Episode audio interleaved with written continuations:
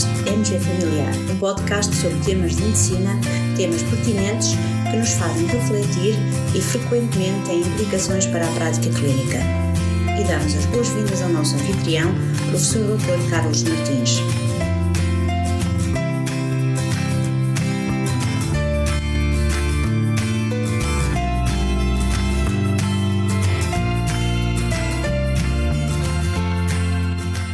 Para a vida. Espero que estejam bem. Cá estamos nós para mais um episódio do podcast MG Familiar. Hoje iremos falar eh, sobre dois tópicos, ambos relacionados com vírus, mas vírus diferentes.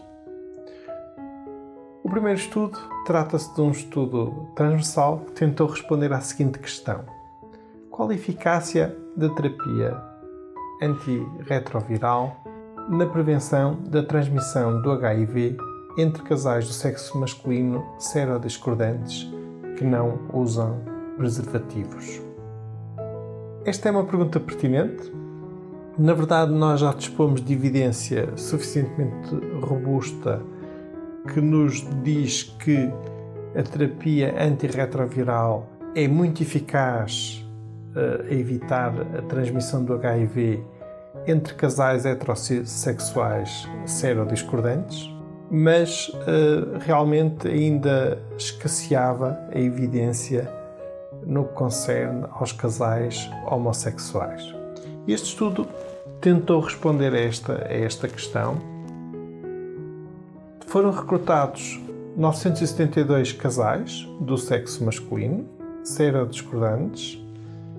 Outros critérios de inclusão passaram pela existência de atividade sexual sem preservativo, era um critério de inclusão, e também o facto do parceiro infectado pelo HIV estar a fazer terapia antirretroviral.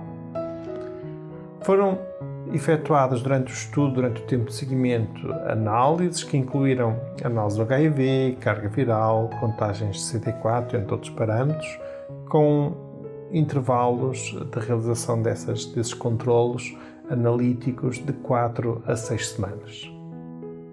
Perante uma situação em que o parceiro seronegativo passasse a positivo, ou seja, perante a existência de uma seroconversão, então aí era efetuada uma análise de sequenciação genética para determinar se a transmissão provinha realmente do parceiro.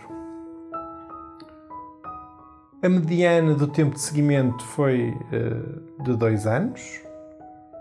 Houve algumas perdas de seguimento, sobretudo devido a quebras de relacionamentos.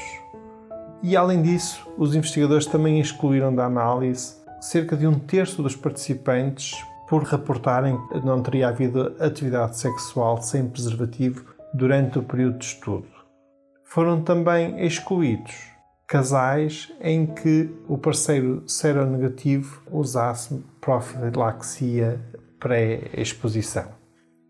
Quase todos os homens seropositivos que estavam a fazer antirretrovirais, e quando eu digo quase todos, refirmo a 96% desses homens, apresentavam menos de 50 cópias de RNA do HIV1 por mililitro e o restante tinha entre 50 a 200 cópias por mililitro. A adesão terapêutica autorreportada à terapia antirretroviral foi superior a 90% e apenas 5% reportaram não ter cumprido o tratamento por 4 ou mais dias consecutivos. Em termos de resultados, apenas 15 homens desenvolveram uma nova infecção por HIV e em nenhum destes casos a transmissão foi efetuada pelo parceiro. Portanto, a taxa geral de transmissão do HIV foi zero. Estes dados são comparáveis às taxas de transmissão do HIV entre casais heterossexuais serodiscordantes. Então, em jeito de conclusão, a transmissão do HIV através uh, da atividade sexual sem preservativo por homens infectados por HIV com cargas virais mínimas é essencialmente zero. Esta é uma boa notícia que vem reforçar aquilo que nós já sabíamos em relação aos casais heterossexuais e, no fundo, é uma notícia que reforça a campanha Undetectable equals Untransmittable. U é igual a U.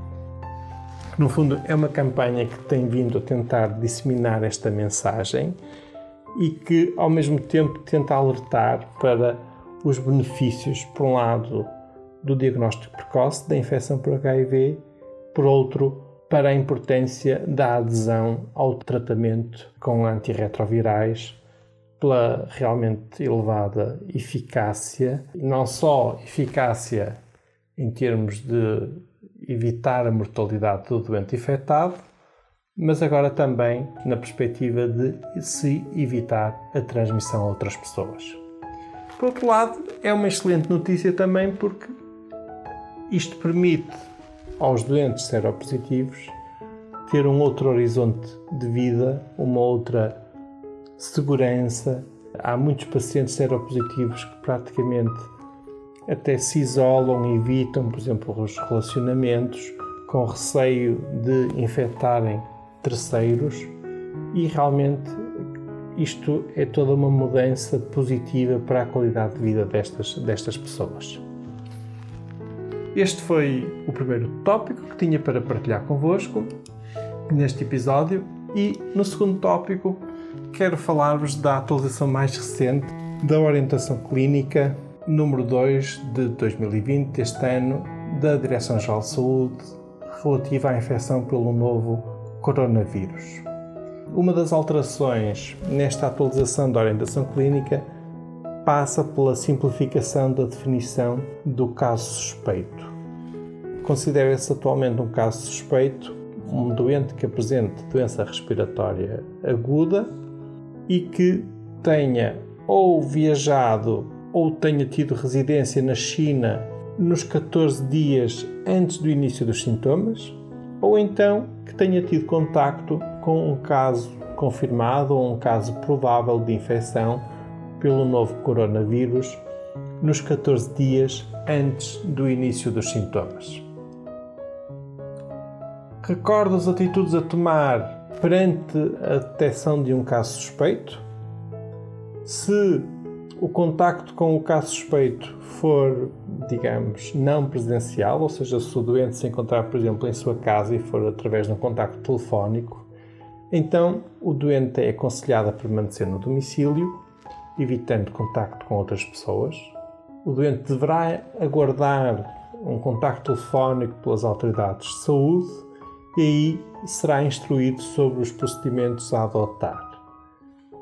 O SNS 24 ou o CODU contactará a linha de apoio ao médico da Direção-Geral de Saúde para validação desse caso suspeito e, se o caso for validado, a DGS irá ativar o INEM, o INSA, a Autoridade de Saúde Regional, dando-se início à investigação epidemiológica à gestão dos contactos através da autoridade de saúde local. No caso do doente já se encontrar numa instituição de saúde, que pode ser, por exemplo, uma USF, uma consulta de atendimento permanente ou até um serviço de urgência, então aí o profissional que detecte o caso suspeito de infecção pelo, pelo novo coronavírus deve equipar-se com o equipamento de proteção individual, deverá dar ao doente uma máscara cirúrgica e deverá encaminhar o doente para a área de isolamento prevista no plano de contingência. Se o profissional que identificar esse caso suspeito for médico, deverá então ligar de imediato para a linha de apoio ao médico da Direção-Geral de Saúde. Recordo o número 300 015 015. 300 015 015, a linha de apoio ao médico da Direção-Geral de Saúde, e esse contacto servirá para a validação do caso suspeito e outras orientações de atuação. Se o profissional de saúde não for médico, deverá informar um médico para que este efetue então este contacto telefónico para a linha de apoio ao médico. A DGS informará o profissional que contactou a linha de apoio ao médico sobre o resultado da validação e sobre as ações a tomar caso seja necessário. Se o caso for validado, a DGS também ativará o INEM, o INSA e a Autoridade de Saúde Regional, dando-se início à investigação epidemiológica e gestão de contactos do doente através da Autoridade de Saúde local. O profissional responsável pelo doente deverá promover de imediato a identificação dos contactos do doente, cuja lista facultará a autoridade de saúde local logo que possível. E era isto que eu tinha para partilhar hoje convosco. Informações relevantes, quer no primeiro tópico, quer no segundo tópico. Estas notícias sobre este surto de coronavírus certamente que ainda irão evoluir nos próximos dias, nas próximas semanas, e enquanto profissionais de saúde temos que estar atentos e atualizados em relação às mesmas. Entretanto, fiquem bem, passem bem, continuem bem. Até um próximo episódio.